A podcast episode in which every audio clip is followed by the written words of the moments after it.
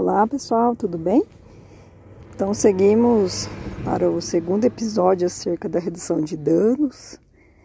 Né? Na primeira parte a gente falou sobre é, desmistificando um pouco da questão da redução de danos, falando que ela é uma ética de cuidado, de enriquecimento da vida desse sujeito, a centralidade dele nesse cuidado, enfim. Pois então, para que a gente consiga a redução de danos no dia a dia do serviço, principalmente serviços substitutivos como os CAPs, é necessário que a gente tenha como, como ferramenta o projeto terapêutico singular, que não é novidade para ninguém, só que praticamente nenhum serviço consegue adotar no dia a dia, é, no, no, no dia a dia do cuidado desses usuários, né? Pois então, o PTS nada mais é do que o plano de cuidados desse usuário, só que um plano de cuidados em que o usuário está junto desde o início. Então é necessário que esse usuário seja escutado, seja acolhido no, nas suas demandas, nos seus desejos, enfim. Então é necessário que se tenha esse movimento, né, essa fluidez e que possa ser acolhido todos esses anseios, para que o projeto terapêutico singular tenha uma forma de que ele seja de fato concreto e baseado na realidade desse usuário, tá bom? E enfim, então o PTS ele tem que ser feito pensando nas potencialidades desse usuário e também das dificuldades, né?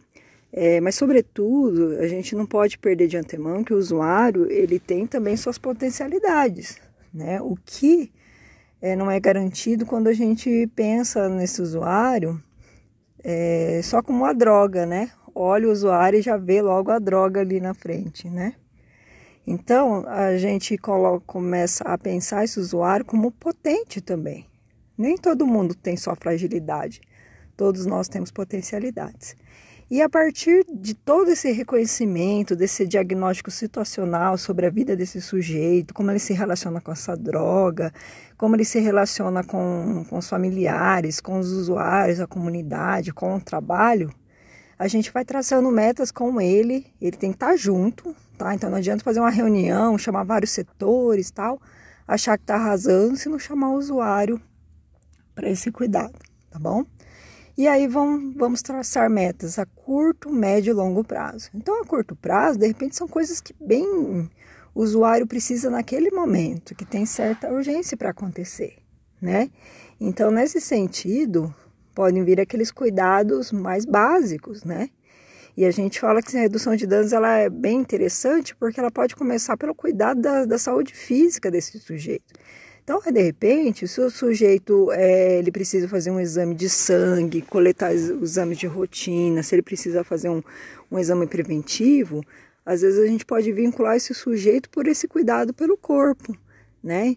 É, às vezes encaminhá-lo para o dentista, de acordo com as necessidades. De repente ele está mais interessado em amenizar a dor que ele está sofrendo, de um dente, é, de uma ferida que está aberta, fazer um curativo, a gente consegue acessar o usuário por meio dessa, desse vínculo que a gente vai tecendo aos poucos. Não se tem vínculo de uma hora para outra, tem que ser construída essa relação de confiança, né? Como é que o usuário vai acessar o serviço novamente se você internou ele uma, duas, três vezes compulsoriamente, não é verdade? Então, é, a gente vai pensando então essas metas junto com ele, dando passos junto com ele, de acordo com o que ele deseja o que ele consegue. No começo, às vezes as metas são bem, bem pequenas, assim, aparentemente, mas que são, na verdade, grandes passos de, em direção a um autocuidado, a um sucesso terapêutico. Sucesso terapêutico não é deixar de usar drogas, é ter mais qualidade de vida. Isso é mais real. Nem todo usuário consegue ter abstinência. Isso a gente tem que levar em consideração. E abstinência não é o contrário de redução de danos. A redução de danos, ela também prevê abstinência. Mas como é que a gente vai falar em abstinência para uma pessoa que está em situação de rua, que não tem moradia? Na é verdade, não, não condiz com a realidade dele. Né? Então já tem estudos sinalizando que se o usuário não tem moradia, o sucesso terapêutico é muito difícil quando se tem só o, a saúde fazendo um trabalho em conjunto, né? Na verdade, trabalhando sozinho. Se não tiver moradia, não tiver todo esse cuidado, fatalmente essa pessoa não vai ter tanta é, não vai ter tanto autocuidado, a gente não vai conseguir tanto, tanta produção de autocuidado com esse sujeito, tá bom? E aí, às vezes, é, aí conforme o tempo vai passando, a médio e longo prazo, a gente pode traçar metas mais audaciosas, mas tudo dentro da, do que ele consegue dar, até para que o usuário não se frustre consigo mesmo, tá bom? E aí pode ser dados vários passos, né? Então o usuário ele pode é, então, assim, a gente pactuar com ele, que ele passa a participar de um grupo no CAPES, aí ele tem o compromisso de assinar junto com a gente. Então, é essa possibilidade de contratualidade, né?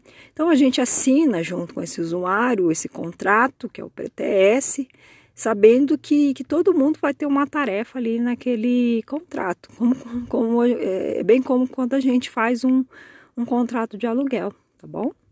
Então, isso vale também para ambos os lados. O que a equipe vai fazer, o que esse usuário vai fazer, o que a comunidade pode estar fazendo. Então, a comunidade pode ser envolvida e deve ser envolvida é, nesse, nesse cuidado, né? Assim como os familiares, tá bom? Vai assinar quem tem mais compromisso é, com esse usuário. Na verdade, quem tem mais vínculo com esse usuário. Então, essas pessoas vão ser referência. Não adianta eu colocar uma pessoa que não tem vínculo com esse usuário tá bom? Então, no próximo episódio, a gente vai tentar é, falar um pouquinho da questão da contratualidade nos serviços de saúde, tá bom? Muito obrigada, gente. Um abraço e obrigado por escutar mais uma vez o nosso podcast.